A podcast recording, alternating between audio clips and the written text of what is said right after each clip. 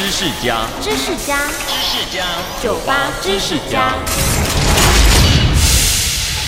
少女的祈祷曾经是台湾垃圾车的代表音乐，但这首在台湾甚至是日本都脍炙人口的曲子，在她的祖国波兰却几乎没有人知道。这首名曲出自一百六十年前波兰女钢琴家巴达杰夫斯卡，当时她才十七岁。少女的祈祷名副其实就是由少女创作的，但是巴达杰夫斯卡很年轻的时候就离开人间了，只活了二十七岁。